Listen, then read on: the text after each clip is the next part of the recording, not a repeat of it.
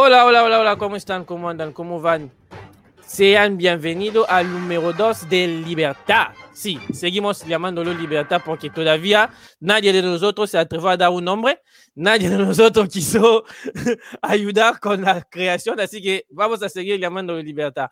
Y como le prometimos hace dos semanas, venimos cada dos semanas para meternos en sus oídos con temas que están distintos de lo que le suelemos hacer, es decir, hoy no ah, vamos a hablar de 4-4-3, no vamos a hablar de si juega 11 contra 10, no. Hoy en Libertad vamos a hablar de un tema que pienso que ya es tiempo que hablamos de eso porque ya van un año que estamos en pandemia, es la pandemia y el deporte. Pero basta de hablar tanto, voy a introducir cada uno de de mis compañeros y voy a arrancar con Andrés. ¿Cómo estás, Andrés? ¿Qué tal, Eli? Y bueno, también saludar a todos los que están con nosotros, a Rodo, Víctor, Pancho, Ángel y a los que nos están escuchando. Y exactamente vemos todo lo que ha pasado ya con, en nuestro país, sobre todo en México, después de un año de esta pandemia que nos ha tocado vivir. Sí, un año. ¿Quién hubiera pensado que estaremos todavía en, en pandemia con todo algo? Es nuevo de la casa, estuvo en una retransmisión ya, porque estaba con nosotros en el preolímpico de México que ganó 4 a 1 contra la República Dominicana. ¿Cómo estás, Rodo? Hola, Eli, hola a todos. Pues sí, triste eso de, de, que la gente no vaya al estadio, de ver todos los partidos en la casa, pero poco a poco se ve retomando la normalidad. Sí, vamos a ir ahí de, de, a poco y bueno, ojalá que las vacunas lleguen a todos para ir de una vez más de lleno. Bueno, el hombre de la casa, el hombre de moda, el señor que narra tanto esports como preolímpico como el Cruz Azul y lo hace de manera increíble. Ángel, ¿cómo estás? Hola Eli, buenas noches a todos. Un año, hace un año, yo tenía los planes de invitar a una chica a ver el Pumas Cruz Azul, el Estadio State. Ya no se pudo. justo un año del Pumas Cruz Azul fallado por Ángel. Bueno. Seguimos adelante y vamos a ir. Es el hombre de las Champions, es el hombre que hace las tardes de las Champions, que nos narra los goles de manera increíble y también jugó al otro fútbol, que llaman fútbol americano y que él para él es fútbol, no sé por qué. Ya, ya habrá un podcast sobre este tema. ¿Cómo estás, Pancho? Pues me encuentro bastante bien y hoy pues toca hablar de esto, ¿no? Hace un año me decían en la escuela que íbamos a tomarnos una semana para evaluar la situación. Año siguiente seguimos encerrados en casa, seguimos sin ir a la escuela. Pero bueno, vamos a hablar un poco de esto. Bueno, y para terminar y cerrar la mesa, la primera vez que nos encontramos era en una retransmisión porque nos mandó un mensaje para decir, buena suerte chicos, danle con todo, y era el Atlético de Madrid contra el Real Madrid. Hoy, por la las fuerzas de las cosas y por el Internet está con nosotros y se añade a la familia. ¿Cómo estás, Víctor? Muy bien, Eli. Mucho gusto y un saludo a todos. Primero que nada, datos duros que vamos a tocar, porque sé que por ahí los traemos ya calientitos, pero también datos históricos. No es la primera vez que se ve una pandemia en el mundo, no es la primera vez que históricamente se tiene que parar y normalmente los primeros que solemos o suelen retomar la actividad es el deporte. Creo que es un dato importante, interesante, que más adelante por ahí voy a comentarlo. Bienvenido. Bueno, voy a ir apuntando unos datos antes de que vayamos.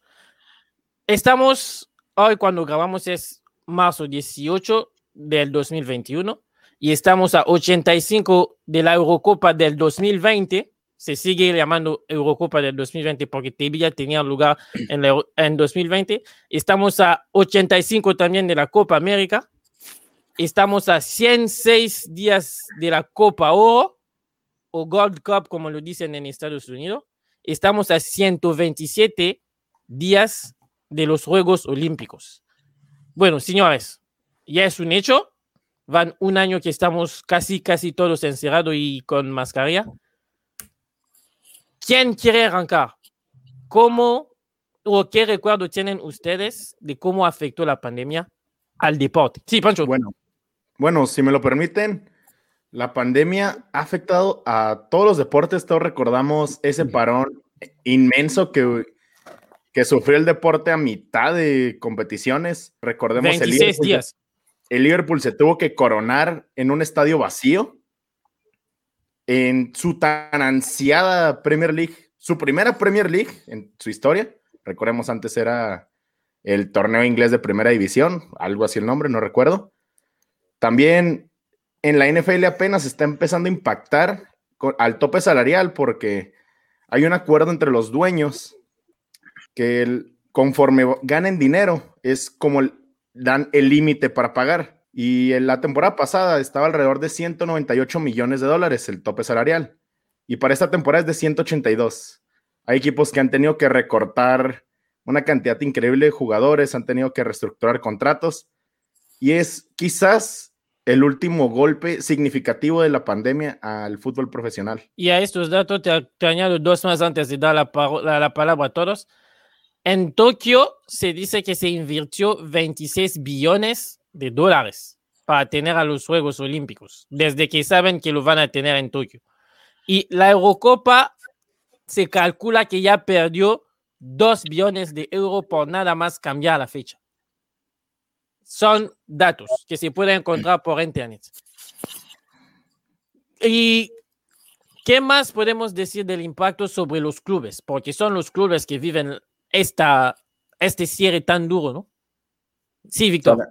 Para, empezar, Eli, el cierre fue duro para todos porque evidentemente la, la, generación de empleos y la fuente de empleos que genera un partido de fútbol es muy elevada. Estamos hablando de todo el personal que está dentro de, de un partido de fútbol y para recabarlo rápidamente y no meternos a la parte de los deportistas, hablamos del taquillero, hablamos del que vende productos dentro del estadio como merchandising, o hablamos de lo que vende productos inclusive como la papita, el refresco, o lo que encuentras dentro. ¿Cuántas familias se vieron perjudicadas a través de este parón? También recalcar que, que el año pasado no hubo campeón en México y quien venía haciendo, y ahí voy a quedar bien con algunos de ustedes, quien venía haciendo mejor las cosas era Cruz Azul, y se le tuvo que haber dado el campeonato sí o sí, porque así se trabajó en la mayoría de las ligas. Creo que sí, nuestra liga ahí sí fue de las primeras, de los primeros golpes que dio y, no pudo haber sido de autoridad en la mesa y de decir campeón, el campeón es el que lo hizo mejor en el torneo y el torneo se termina hoy y para todos fue Cruz Azul, es la realidad. Afectó a toda la gente que, que depende del deporte, no solamente a los que dependen de, de, la venta, sino a muchos otros, ¿no? La industria del entretenimiento es un golpe durísimo para todos en el planeta, pero la industria del entretenimiento fue la que más perjudicada se vio. Los eventos que vivimos antes de esta pandemia eran presenciales. Hoy no hay un evento presencial. Hoy todo lo estamos haciendo como en este momento a través de redes o a través de, los avances tecnológicos que hemos logrado. Pero evidentemente fue un golpe durísimo para todos porque dejó a mucha gente en desempleo, dejó a mucha gente eh, golpeada por, por este tema. Y el deporte, como siempre, recabando un dato histórico, cada vez que hay un problema social en el mundo, lo primero que retoma actividad siempre es el deporte. De ahí mi pasión y mi entendimiento por todo esto del deporte, porque de verdad se me hace algo que justo está para dar alegría, ¿no? Y en esta ocasión no lo deja de hacer. La primera en reanudar fue la liga alemana por ahí, porque tenían que seguir entreteniendo a las personas y el poder... O la liga de videojuegos de Ibai. También. Correcto. Y aquí en México se, se hizo el intento con, con, la Liga MX también, y fue un buen intento porque era una forma de entretenernos. Estábamos ante la incertidumbre, no sabíamos qué es, si hoy no sabemos qué es lo que va a pasar, porque aún no lo tenemos claro. En ese momento menos, estamos hablando de un año atrás. Hoy, gracias a Dios, empezamos a tener un poquito más de claridad y esperemos que este tema siga avanzando como hasta ahora. Pero creo que el deporte es algo primordial porque evidentemente fue, Estados Unidos lo hizo y tú lo, tú lo, lo sabes por allá, Eli, sí. y Pancho, que es apasionado de, de, del fútbol americano. En general, se hizo un complejo completo que ya existía, pero sí. se, se, se, llevó a toda la gente este complejo completo para que empezáramos a entretener a la sociedad porque no podíamos parar. Y eso creo yo que es lo bonito del deporte, que nunca para, que siempre el entretenimiento ahí debe de estar. La competencia es algo que nos motiva y es algo que evidentemente nos hace seguir sintiendo que podemos hacer más, ¿no? Como ahorita todos seguimos batallando con la, con la pandemia y me refiero a la palabra batallando como tal, como batalla. Sí. Estamos en una batalla en el día a día y hay que seguir en esta batalla y, y, y no quebrarnos, ¿no? Y es lo que vemos en el día a día en, en el deporte porque pues producciones de otro tipo no se han armado. Entonces, Andrés, es la aislación el futuro del deporte con la pandemia? Yo creo que por lo menos en los años venideros, los primeros tres, cinco años, seguramente sí será así. Yo creo que todavía no estamos listos para ver estadios completos, 100% llenos de la afición, ya sea visitante, local. ¿Salvo en Texas? bueno, en Texas se puede hacer ya, por lo que veo, de todo y sin mascarilla. Sí. Pero hablando, retomando un poco de lo que decía Víctor, primero, creo que a Cruz Azul en México no se le tendría que haber dado el título, porque aquí, a diferencia de las ligas europeas, nos manejamos con la liguilla. Entonces, lo, lo siento Ángel, sé que me estás viendo con ojos de odio, pero la máquina iba por muy buen ritmo e incluso en una de esas en liguilla lo ganaba, pero nosotros nos manejamos distinto y cuántas veces no hemos visto que el líder ni siquiera llega a la final o cuando llega la pierde. Entonces, ese punto lo veo importante. Y también hablando de las complicaciones, bueno, creo que habría que considerar las áreas de oportunidad que se encontraron con la pandemia, el caso de la creación de las I-Ligas, la I-Liga MX, la I-Premier League, también en la Liga de España hicieron una especie de copa. Entonces, creo que por ese sentido, tanto equipos, eh, medios de comunicación, encontraron una manera para que los aficionados estuvieran al pendiente de los clubes, se logran distraer y ya después llegó la incorporación de la Bundesliga sin aficionados, obviamente, la Liga MX, los deportes en Estados Unidos que tampoco tenían afición y que poco a poco hemos estado viendo ya que en algunos estadios se cumplen con un aforo entre el 30 60%, Estados Unidos incluso un poco más, pero vamos, por ese sentido, poco a poco se empieza a ver ya también a los aficionados, como es el caso en la Liga MX, que parecía más lejano. Entonces, Rodolfo, voy contigo. ¿Cuál es la mejor postura que tener? ¿Nadie en el estadio o 50% en el estadio? Pues es cuestión de perspectivas, Eli. Hemos visto el estadio de Mazatlán, el estadio de Juárez, que dejan entrar gente, es un aforo pequeño, son 25%, un 30%, pero la gente que va no respeta las medidas. Pasan a la gente en la televisión y están sin cubrebocas, están abrazados, están festejando.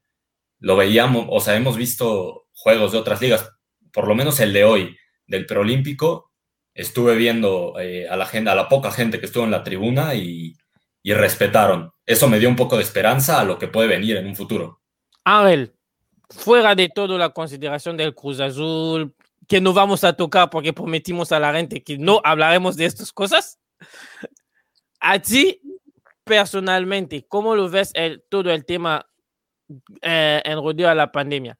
¿Hizo que el deporte ahora sea cosa mejor para la... Para, bueno, no, la voy a volver a explicar.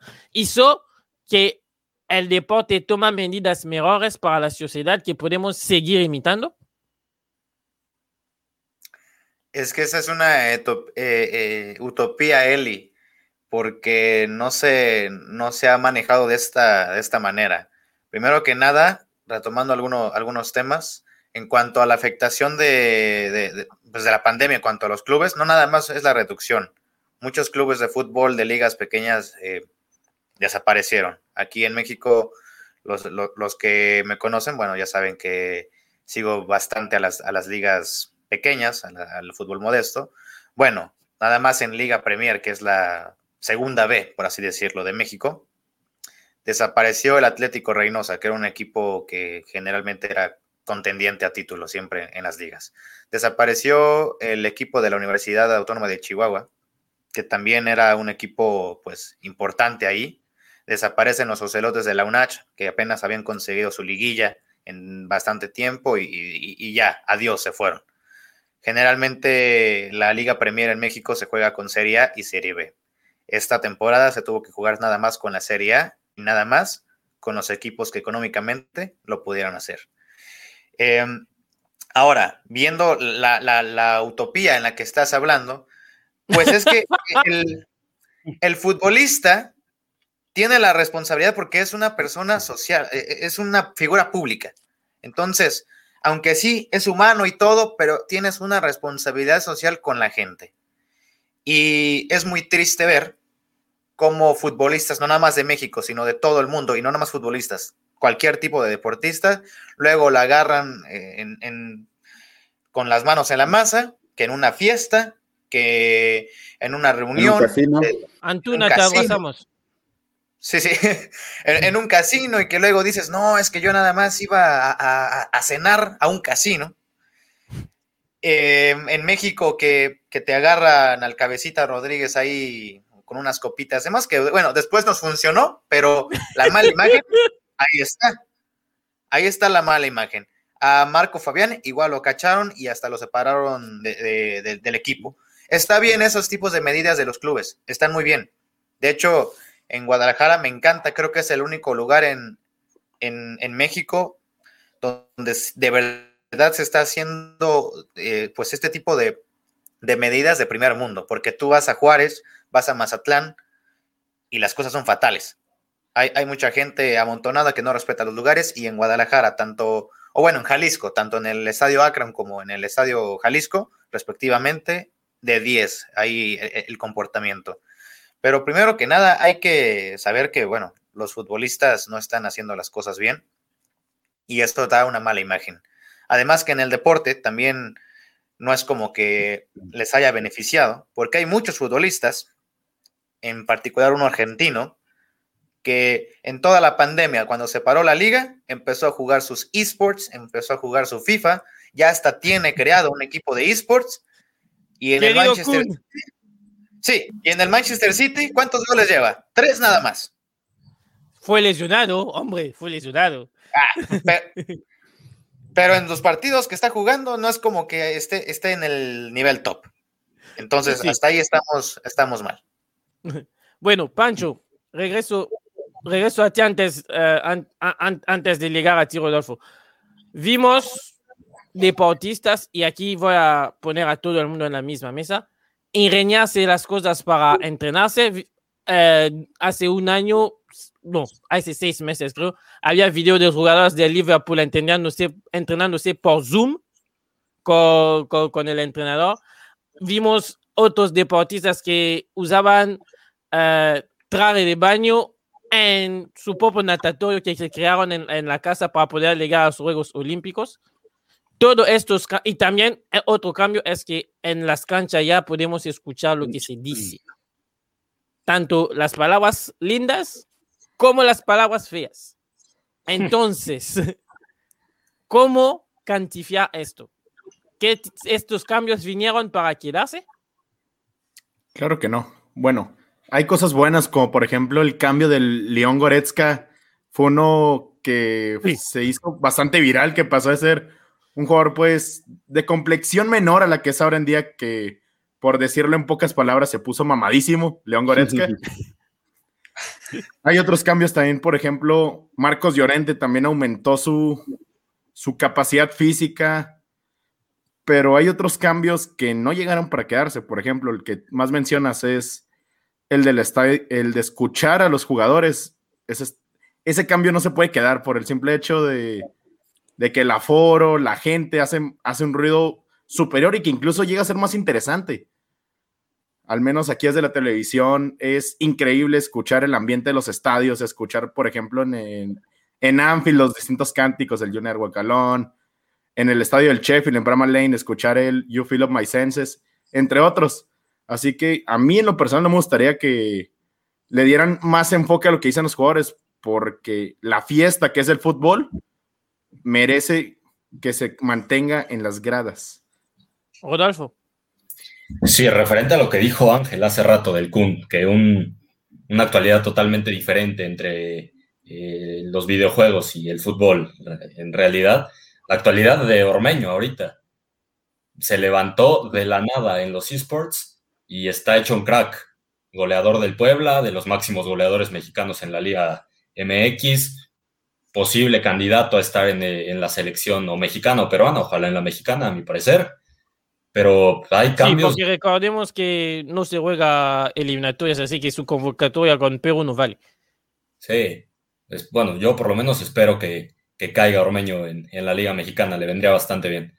Y referente a lo del sonido de, del estadio, implementaron las televisoras el, son, el ambiente al principio de los torneos el, sonido ambiente que a, mi parecer era horrible. Se escuchaba todo y nada. O sea, se escuchaban gritos y no escuchabas el partido. podían estar gritando y el, juego estaba en la defensa. a mí se me hizo una buena idea quitarlo. Después de varias quejas, por fin me entendieron que no era buena idea, pero, pero eso. A mí me gusta el, sonido así, eh, sin aficionados por ahora. Entonces, Andrés, los, los Juegos Olímpicos se van a jugar sin visitantes. Es decir, que de momento solo autorizaron a que los japoneses, si se confirma, vayan en los estadios. Pero no habrá ni americano, ni ruso, ni español. ¿Cómo esto va a afectar la productividad de los que van a estar ahí? Si llegamos como humanidad. Claro, Digo, yo creo que hablando un poco de lo que igual mencionaba Víctor, o sea, los aficionados ya no estarán en la tribuna, pero va a servir de que se lleven a cabo estos Juegos Olímpicos, que como veníamos viendo el año pasado, se cancelaron, cancelaban otros eventos, ligas, entonces al final de cuentas es dinero el que se pierde y que ya se perdió. No va a haber forma de recuperarlo. Entonces aquí en los Juegos Olímpicos lo que vamos a ver, si se llega a ver el acceso de los nipones, de la afición nipona que ya va a estar en ese territorio, al final de cuentas creo que eso puede ser benéfico para los deportistas, ya que van a estar apoyando evidentemente a los japoneses, pero también agarrarán de repente, no sé, si juega en algo México, Uruguay, o luego Colombia contra Sudáfrica, o vamos viendo ahí algunos elementos en los cuales la propia afición japonesa va a decir, yo voy a apoyar a México aunque no sea mi país.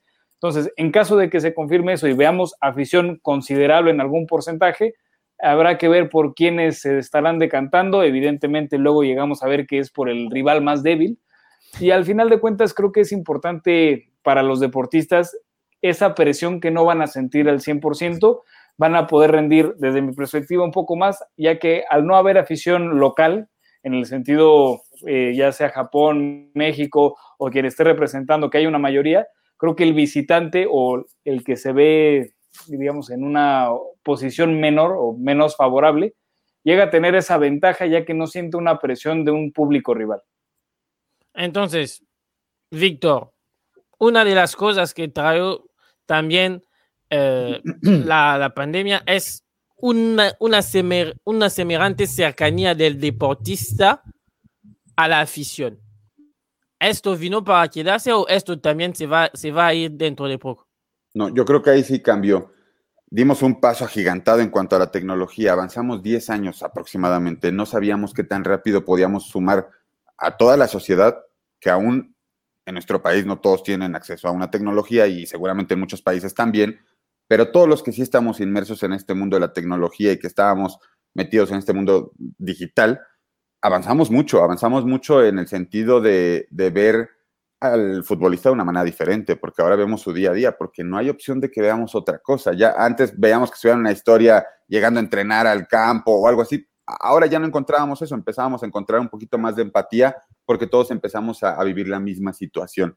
Y creo que eso sí se va a quedar, la conexión de la gente con el deporte evidentemente siempre va a estar ahí, siempre va a seguir, más ha surgido en deportes como el femenino y uno de los puntos que, que, que, que íbamos o vamos a rescatar aquí el fútbol femenino, al menos aquí en México, creció inmensamente porque la exposición que tiene en este momento es muy diferente a la exposición que había antes de la pandemia. No todos los clubes jugaban en un, en un campo o inclusive en el estadio de su equipo, lo hacían en un campo de entrenamiento o algo por el estilo, y ha ido modificando. También tuvieron otros que regresar al campo de entrenamiento, como el caso de las Chavas del América, jugaban en el Azteca, ahora tuvieron que regresar a las instalaciones de Cuapa y de repente hubo cambios de, ambas, de ambas formas, ¿no? Pero al final del camino creo que si en algo avanzó, y, retomando este tema, es el fútbol, el fútbol femenil tiene más exposición y creo que no se debe de perder esa exposición. Me da un placer estar con puro caballero, de verdad. Sí, porque recordamos que las compañeras hoy no pudieron llegar. Hoy no tenemos una compañera, pero sí creo que lo platicamos, el narrar ya los partidos de Libertadores femenino, ya la Liga MX empieza también a tomar fuerza, también ya, bueno, que hablamos de la Liga estadounidense, que ahí sí es una potencia, ¿no? Pero que se está tratando de emular todo eso y que creo que la pandemia sí vino a reforzar por lo que entendemos que está pasando en la sociedad, que no solamente es la pandemia, sino los temas que hay externos a la pandemia, como el movimiento que hay eh, con todo este femenino, y creo que me sumo a ello, está excelente la exposición que se le está dando. Quizás si ahí hablamos de otras cosas, de temas eh, salariales y todo, bueno, se, irá midiendo conforme se vaya vendiendo el producto, como cualquier otro producto. Eso lo quería recalcar, Eli. Y retomando algo que dijeron por ahí de, de qué tanto dinero se perdió en, en, estos años, muchísimo. La imagen se quedó como Euro 2020, como Juegos de Tokio 2020.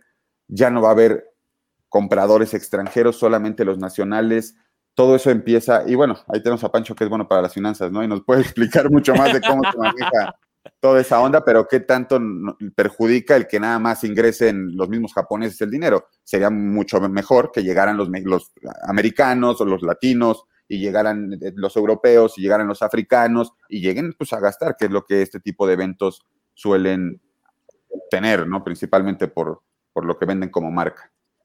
Entonces, Pancho, ¿es una pérdida lo de la pandemia? ¿Es una pérdida total para, para Tokio? Pues la verdad, muy mala suerte para Tokio porque de todos los años donde les puede haber tocado la pandemia, les toca cuando hacen la inversión para organizar los Juegos Olímpicos y claro que sí va a ser una pérdida tremenda porque ya lo decían bien, la cantidad de empleo que genera estos eventos, el turismo, no solo, no solo pierde en sí el organizador del torneo. Bueno, la institución deportiva también pierde bastante el país. Es algo, es una pérdida total directamente. Algo se podrá rescatar con la entrada de, los nipones, pero no, no compares, la verdad. Hemos visto cómo nuestro mismo país, los mexicanos, van e inundan estadios visitantes. Por, también los argentinos ahí en, los torneos de tenis siempre se escuchan apoyando del potro de los distintos jugadores. Y es que se va a perder Japón, lastimosamente. Así sí. que la respuesta corta es sí, una pérdida tremenda. Bueno, Ángel, la cercanía de, del deportista hizo que generamos una, una empatía gracias a la pandemia, una empatía con los resultados o no?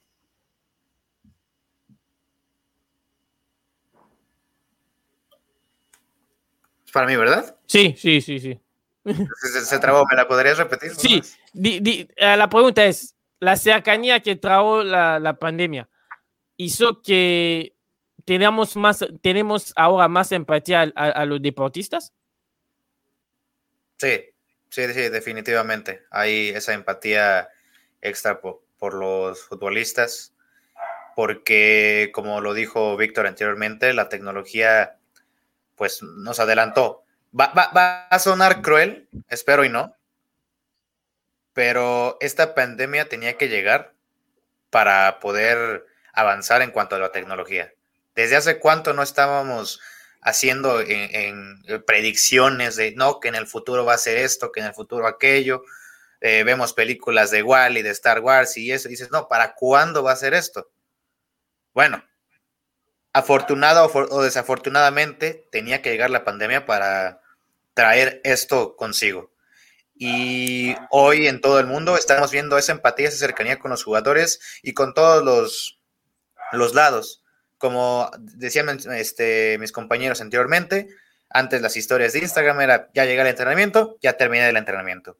Hoy en día, futbolistas tienen TikTok y hacen sus videos de TikTok el caso de Orbelín Pineda, de Marco Fabián, que son los mexicanos, que, más los veo en, TikTok, empiezan con esa cercanía. Eh, otros ya tienen canal de YouTube, otros ya, ya, empiezan a hacer streaming, el caso de Chicharito, el caso de, de del Cunagüero, y ya hablan con los, con, los fans directamente. Un caso sonado con, con Ochoa, que empieza a hablar de Lucito Comunica y demás. Entonces ya, ya hay como que esa cercanía con, con la gente que antes no la había. Y eso me agrada bastante y te lo digo, vino para quedarse. Esa cercanía de jugador con, con, el, con el aficionado vino para quedarse. Y el, y el, y el futbolista tiene que entender que esto es bueno para, para ellos. Porque antes al futbolista lo veías como una deidad, como el ídolo intocable. Eso también afectaba bastante al futbolista porque si cometía errores, adiós, bye bye. Hoy en día, el futbolista puede equivocarse y decir, perdona, soy humano, y la gente te va a creer más porque sí, ya está humanizada la, situación. Entonces, bastante bien.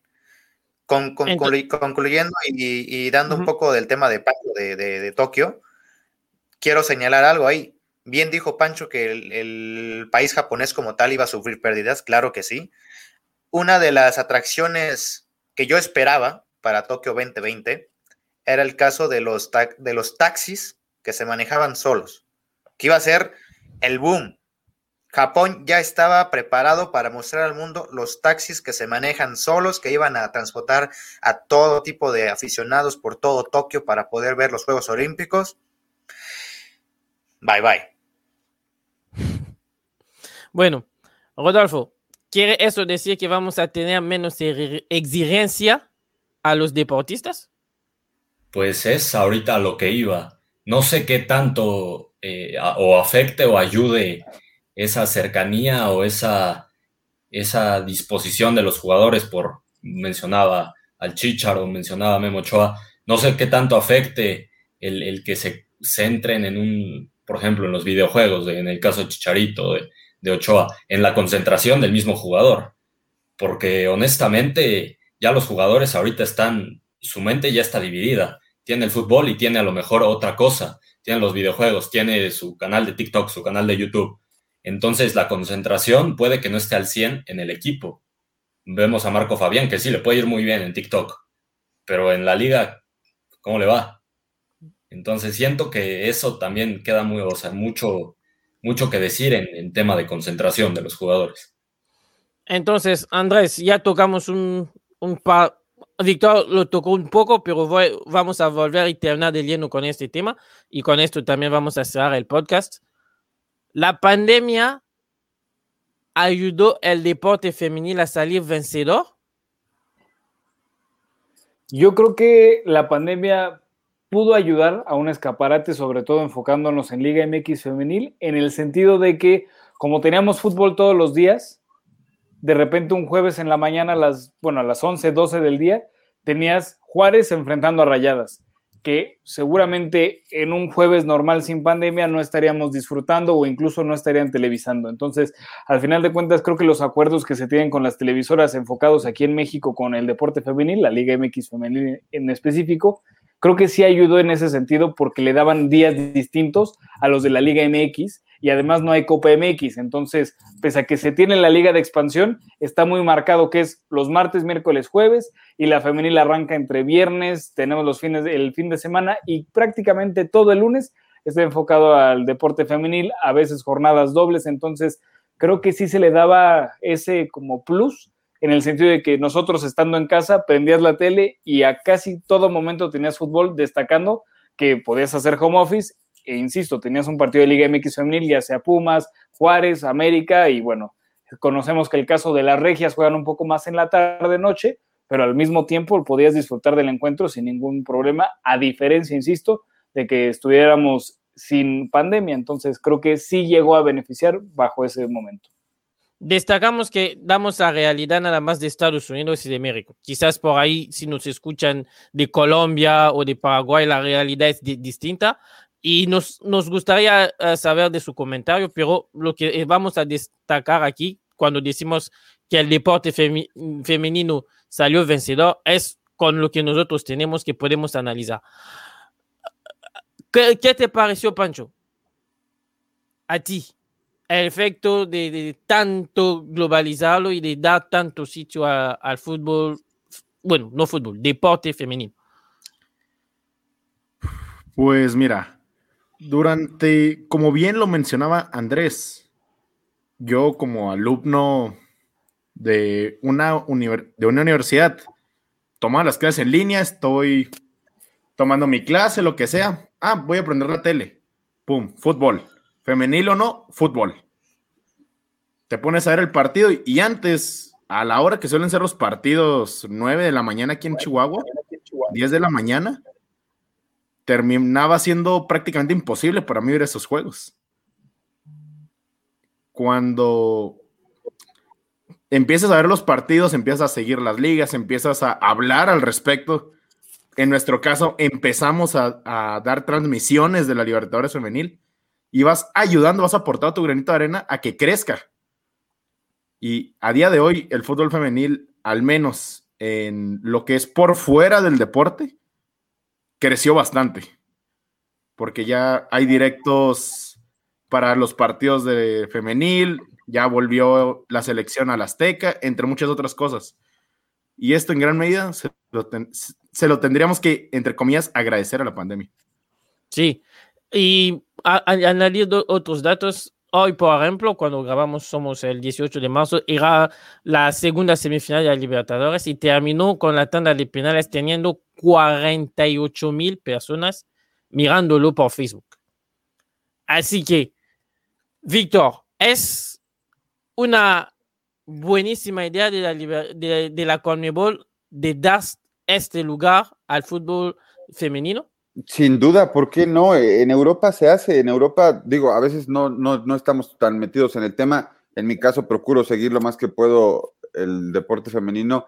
Por ahí yo sigo a mujeres que en España tenemos una mexicana en el Real Madrid, tenemos jugadoras en el Atlético, tenemos en la Real Sociedad, tenemos en el PSV de Holanda, a la exportera del América, se me fue ahorita el nombre, no, no, no se me fue ahorita el nombre, pero Santiago. Cecilia Santiago llegó al PCB. Juegan Champions. En, de este lado del continente también hay que hacerlo, que creo que es lo que tenemos que empezar a hacer, a cortar la brecha entre el fútbol este, masculino que tiene ya todo bien estructurado y bien armado y bien hecho, y está bien, porque evidentemente desde 1930 que se, crearon, se creó el primer mundial y, empezaron a, comercializarlo de una manera importante, venían los Juegos Olímpicos atrás y también participaban las mujeres en, algún tipo de disciplina. Hoy la historia del mundo ha cambiado, hoy la historia del deporte ha cambiado y evidentemente podemos ver a las mujeres en el fútbol desarrollarse, lo decía en Europa, hay que acortar esa brecha aquí en, Sudamérica o en América Latina, porque son de los continentes que, más o menos podemos seguir ahí en, en el tema deportivo y en lo futbolístico. Y sí, sí creo que es muy bueno que haya exposición en Libertadores, es muy bueno que cada país tenga una liga femenina me atrevo a decir que la selección mexicana de fútbol femenil nos va a llevar más lejos muy pronto que la selección mexicana varonil. No me cabe la menor duda. En los noventas, yo soy un poquito, creo que más grande que ustedes, por ahí lo puedo percibir. Eh, a finales de los noventas, principios del 2000, había una buena camada de seleccionadas mexicanas que fueron y le dieron en la torre a, las gringas eh, en su país y que ya tenían selección armada y jugadoras en Europa y una liga mucho más establecida. Aquí no, aquí eran, la mejor era Maribel Domínguez y ella sola, les juro, se cargaba el equipo al hombro y partía a la cancha solita. Fue la primera mujer que intentó inclusive jugar en la Liga Mexicana con el Celaya, fue a pelear con el TAS, con la FIFA. Evidentemente, qué bueno que no le, no le dieron la oportunidad, porque eso provocó que se abriera una liga específica para ellas y que específicamente se les diera el ojo de decir, pues esta puede llegar, y perdóname con la expresión de esta, refiriéndome a Maribel Domínguez, me refiero a ella como mujer, puede llegar y competirle al tú por tú a, un varón con el, a un varón con el balón, ¿no? Ahí en un mano a mano, y si no hablamos de un choque, le podía competir. Ya cuando se habló del choque y todo, pues bueno, sí salía ella perdiendo, evidentemente, por, porque así es la fisonomía de cada sexo, por llamarlo de alguna manera. Pero evidentemente esto abrió la, la puerta para decir, hagamos una liga y empecemos a traer a las chicas mexicanas que inclusive jugaban, que son las que juegan en la, en la liga estadounidense, y ahorita le están dando una muy, un poquito más de nivel a, la liga mexicana. Sí, sí, creo que es bueno que la libertad se transmita, creo que, vamos, insisto, somos iguales y tiene que ser parejo la transmisión, parejo todo, porque la capacidad y el talento, créanme, y lo hemos visto, ahí está. Hay chavas que tienen magia en, los pies, se los juro. Al menos yo que tengo dos pies izquierdos no podría hacer lo que ella hacía. bueno, voy a, voy a pasar la última para todos uh, y va a ser la misma pregunta para todos. Ángel, ¿mundo con o sin pandemia? Sin pandemia, definitivamente. Sin, sin pandemia. Te voy a decir que extraño bastante ir al Estadio Azteca al 10 de diciembre escuchar los cánticos del Cruz Azul.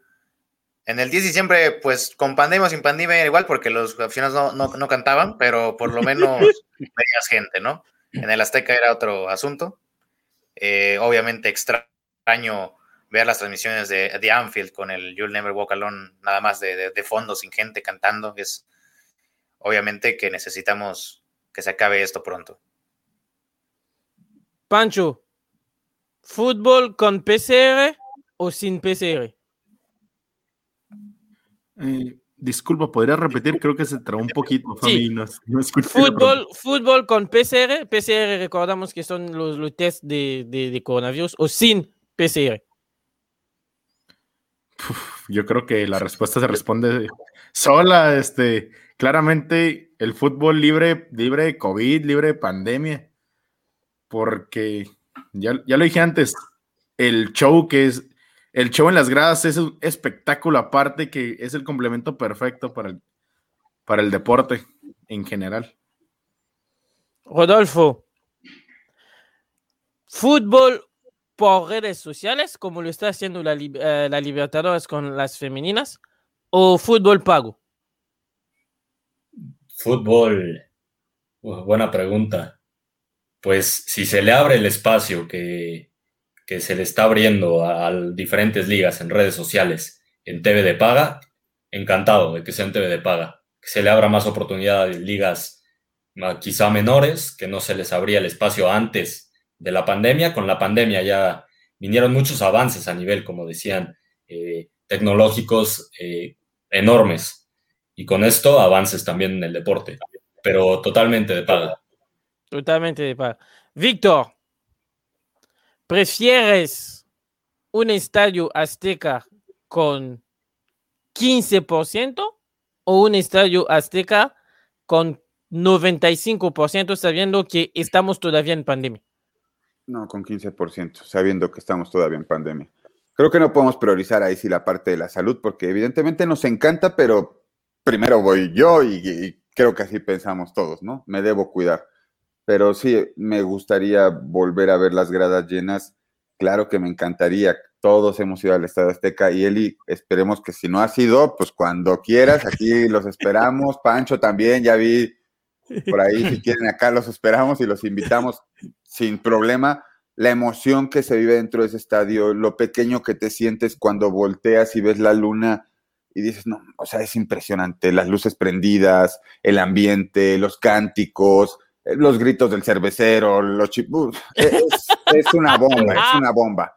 Y la llegada, Eli, que a lo mejor si no lo has vivido, el llegar no es nada sencillo, tener que estacionarte a lo mejor hasta 20 cuadras atrás, porque pues ya no hay lugar, ya no puedes pasar.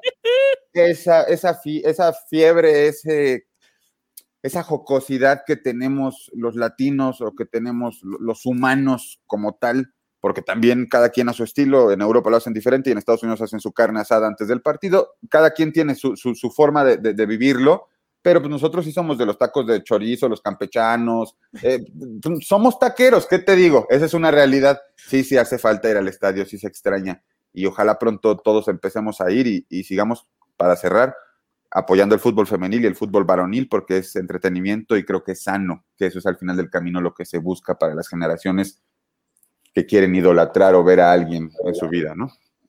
Bueno, la última es para ti, Andrés, y con esto cerramos. Pre- le, veo, le veo sonreír. ¿Deberían haber dado el título a Cruz Azul, como en Europa, respetando la pandemia?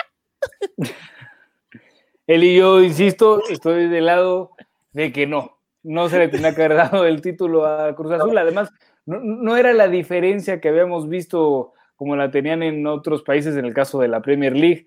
Cruz Azul sí era líder, pero al final de cuentas estábamos cruzando la jornada 10-11, si no me equivoco. Entonces, todavía le faltaba ese torneo previo al Guardianes 2020 y también la Seis liguilla. jornadas, Entonces, Andrés, no seas, no seas manchado con el azul. le- les faltaba, les faltaba. Digo, le ganaron a la América, que creo que lo sintieron como que era final, pero no le dieron el título al final de Esa fue cuentas. Esa fue su final.